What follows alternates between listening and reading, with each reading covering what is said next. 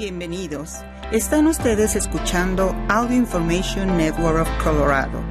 Esta grabación está destinada a ser utilizada únicamente por personas con impedimentos para leer medios impresos.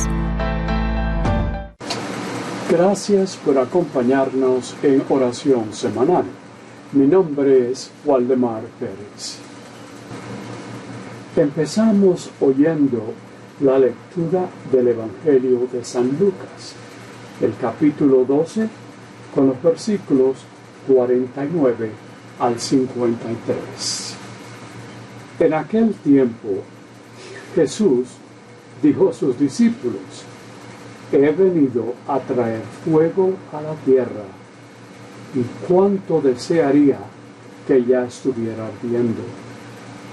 Tengo que recibir un bautismo y cómo me angustio mientras llega. ¿Piensan acaso que he venido a traer paz a la tierra? De ningún modo. No he venido a traer la paz, sino la división. De aquí en adelante, de cinco que haya en una familia, estarán divididos tres contra dos y dos contra tres. Estará dividido el padre contra el hijo, el hijo contra el padre, la madre contra la hija y la hija contra la madre, la suegra contra la nuera y la nuera contra la suegra. Palabra de Dios. Bueno, leímos un pasaje muy pequeño de solo cuatro versículos, pero que tiene mucha realidad de lo que Jesús había estado enseñando, especialmente a sus discípulos y a otros. Algo que sucede durante el tramo que tuvo del área de Galilea y llegar a la gran ciudad de Jerusalén donde moriría y por supuesto resucitaría. Lo que Jesucristo les da y a nosotros también es un patrón del trabajo que Él ha venido a hacer. Como Él sufrirá para poder llevarlo a cabo. También esa división que habla y sabemos perfectamente que nos puede pasar a nosotros si no está pasando ahora en este momento. O por supuesto bien porque nos ha pasado en el pasado. Son palabras que quizás oímos y no importa, continuamos nuestras vidas y ajustarlas o acomodarlas. En realidad, no nos gustan los cambios, ¿verdad? Especialmente este que es bastante difícil. Lo que oyeron a Jesucristo en ese tiempo, algunos lo aceptaron y otros muchos estaban opuestos a esas palabras de él. Quizás simplemente las ignoraron y lo que nosotros debemos preguntarnos en este momento es, ¿cuál de las dos maneras somos nosotros? Jesús nos dice que el oro es purificado y separado de la escoria. Por eso vino a hacer fuego.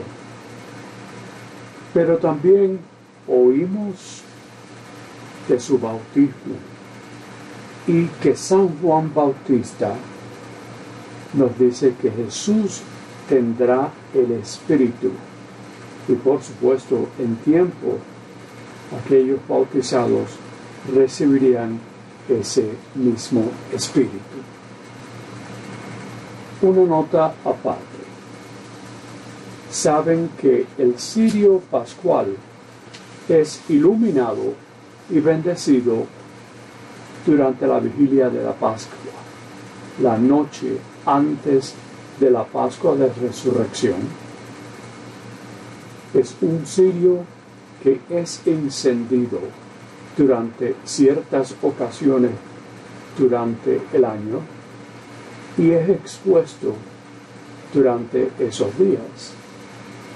El significado de ese cirio no es el tamaño o qué grueso es o lo que se le pone. El significado más importante de ese cirio, la importancia mayor, es la llama. Esa llama que es el símbolo presente del Espíritu Santo. Una llama que iluminamos para recordar que es el Espíritu Santo que nos guía. O las relaciones que queremos que queremos dar en especial.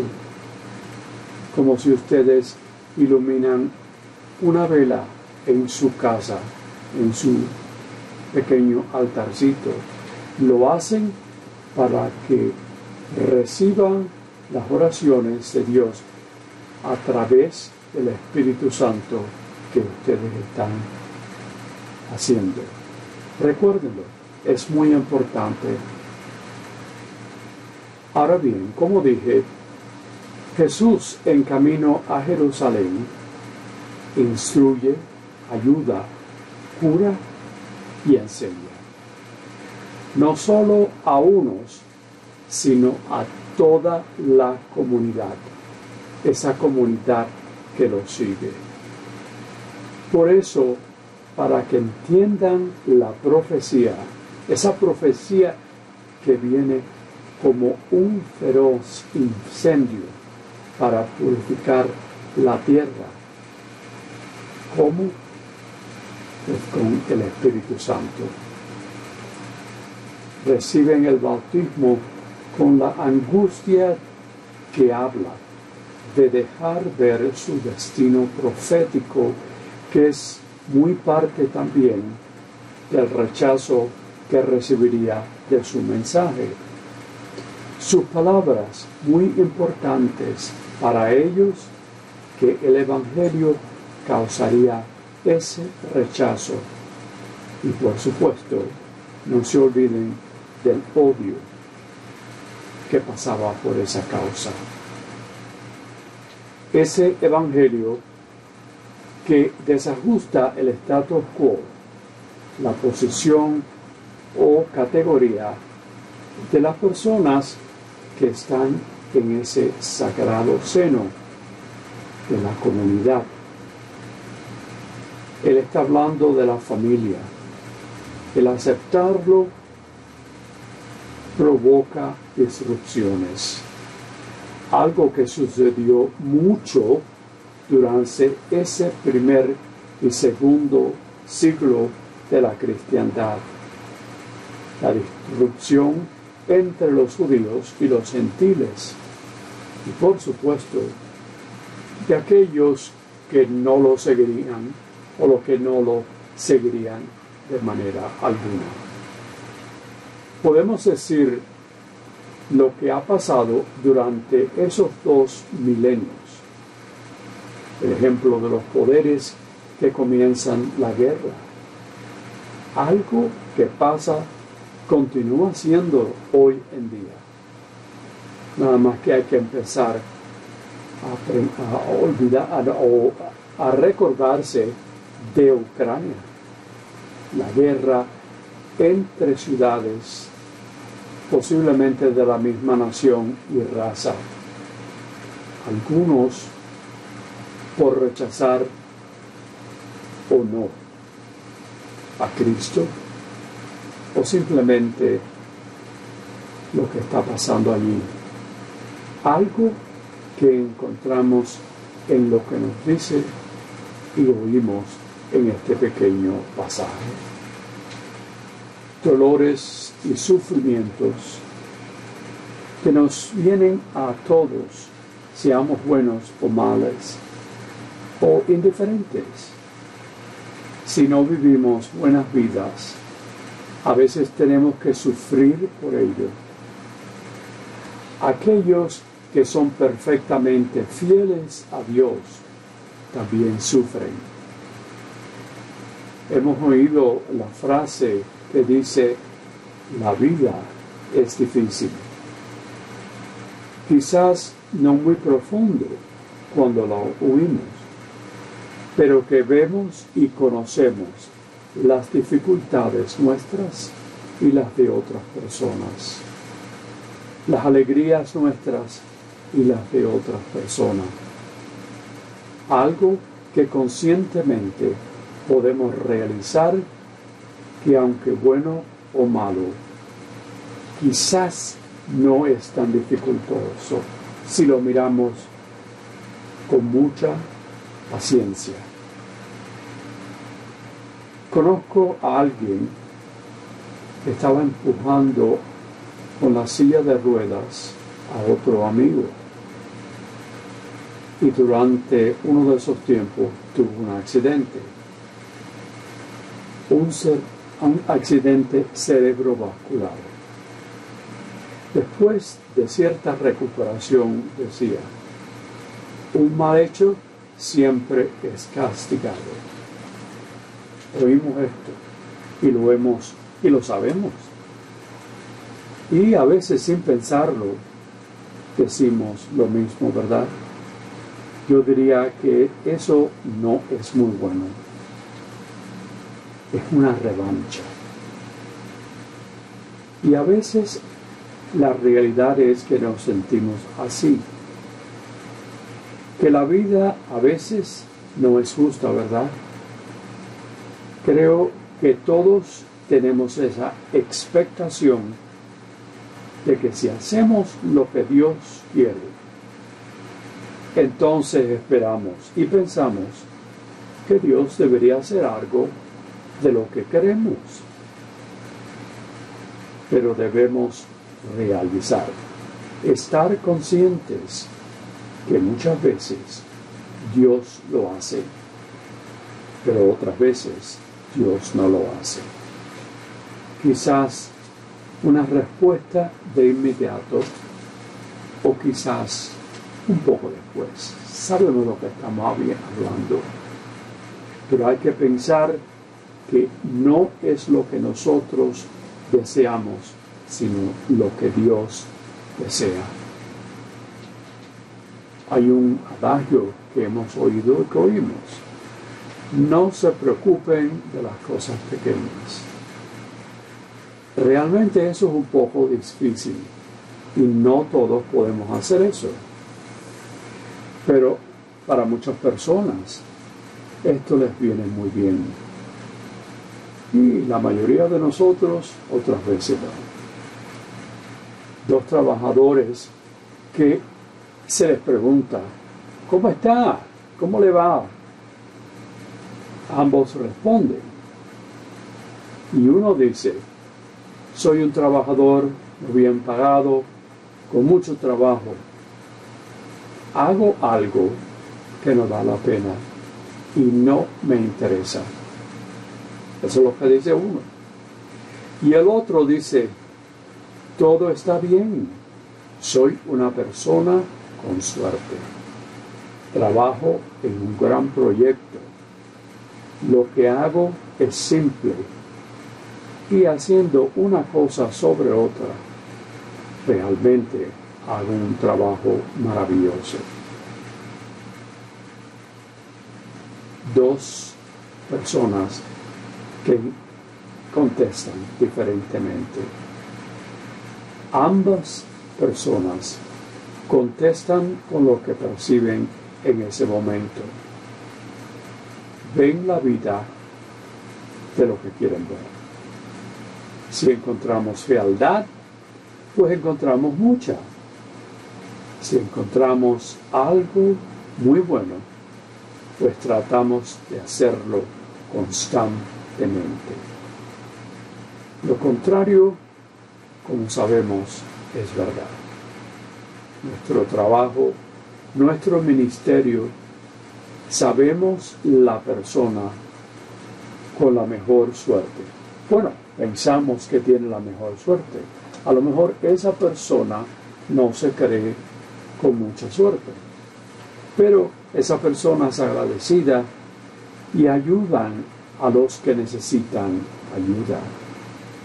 Otras veces, del otro lado, ah, vemos lo oscuro, algo que no percibimos tiene esperanza.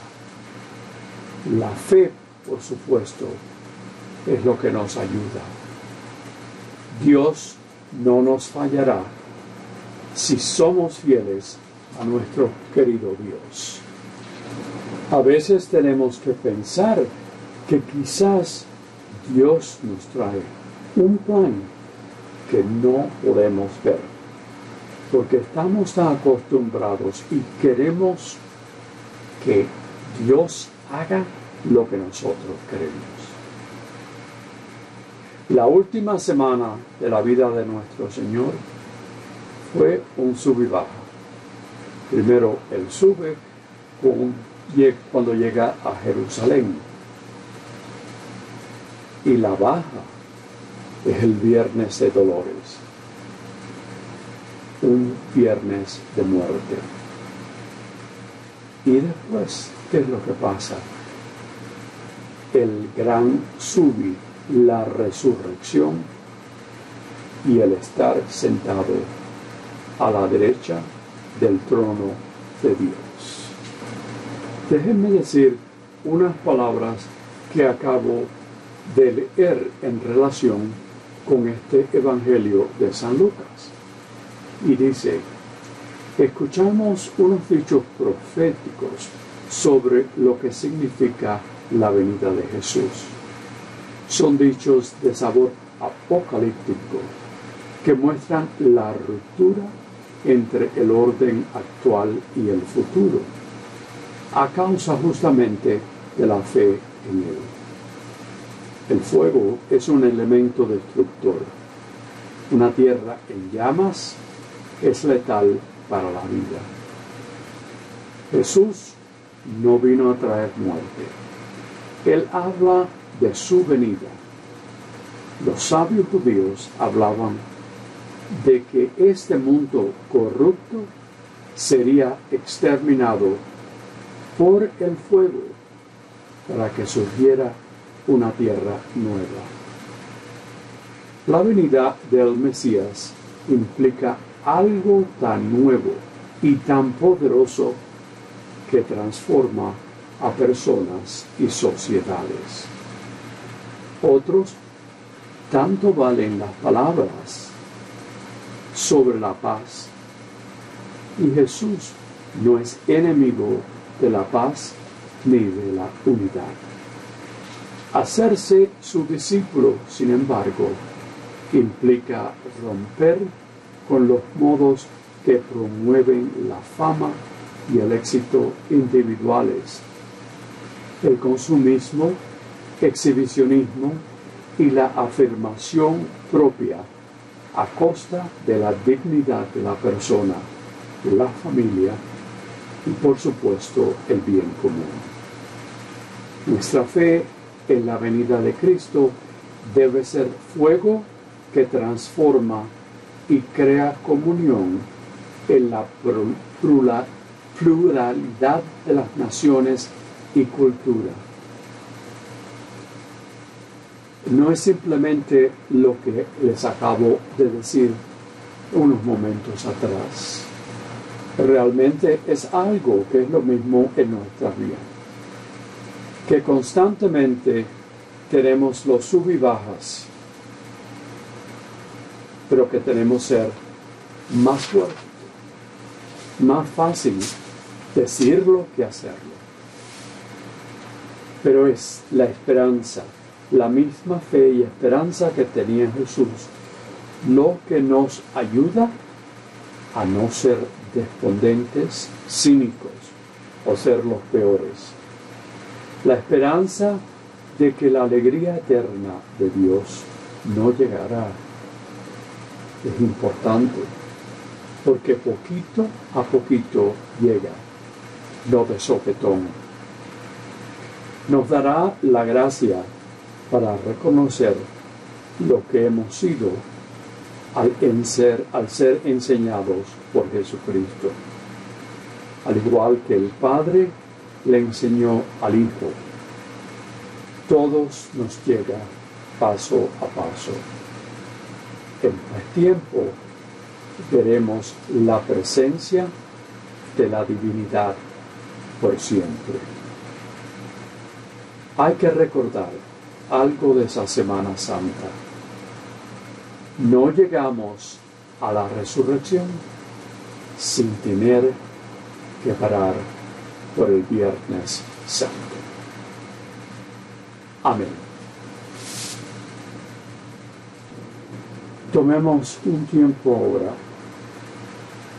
para dar nuestras necesidades a nuestro Dios. Y como dije, a veces pasan o son positivas, o a veces tenemos que esperar nuestro tiempo para que las cosas resulten mejor de lo que esperaban. Hay que recordar y estar alegres, porque Jesús está con el Padre. Y así nos dejas su paz y nos promete el Espíritu Santo. Así, con confianza, elevemos nuestras oraciones por la paz y para que llegue a ser una realidad en este mundo destrozado por la guerra, especialmente lo que pasa en Ucrania, y que recibamos la paz prometida por Jesucristo. Roguemos al Señor. Algo interesante, recemos por las personas que hablan en público o que escriben por la internet para que siempre sean civiles en su manera de expresarse y respeten los puntos de vista de otros. Roguemos al Señor. Por los enfermos que conocemos y también por quienes sufren espiritualmente y para que ellos y ellas de cuerpo, mente y espíritu, sean cuidados por aquellos que necesitan su ayuda. Roguemos al Señor por los que han ido antes de nosotros, para que vivan por siempre con Cristo en la gloria de la resurrección. Roguemos al Señor. Dios de gloria y poder, te damos gracia por la resurrección de tu Hijo y que habiéndote elevado nuestras oraciones, podamos decir, Dios de generosidad y amor, nos llamas a ser discípulos de tu Hijo Jesús y también ser corresponsables de todos tus dones abre nuestras mentes y corazones a ser más conscientes y agradecidos de tus incontables bendiciones. Transfórmanos por el poder de tu Espíritu a una vida de corresponsabilidad llevada por una oración llena de fe, de servicio, servicio al prójimo y de compartir con generosidad. Esto te lo pedimos por Jesucristo nuestro Señor. Amén. Les damos las gracias por habernos acompañado en oración semanal. Mi nombre es Waldemar Pérez. Si ha disfrutado de este programa, por favor suscríbase a nuestro servicio gratuito en nuestra página web www.aincolorado.org o llamando al 303-786-7777.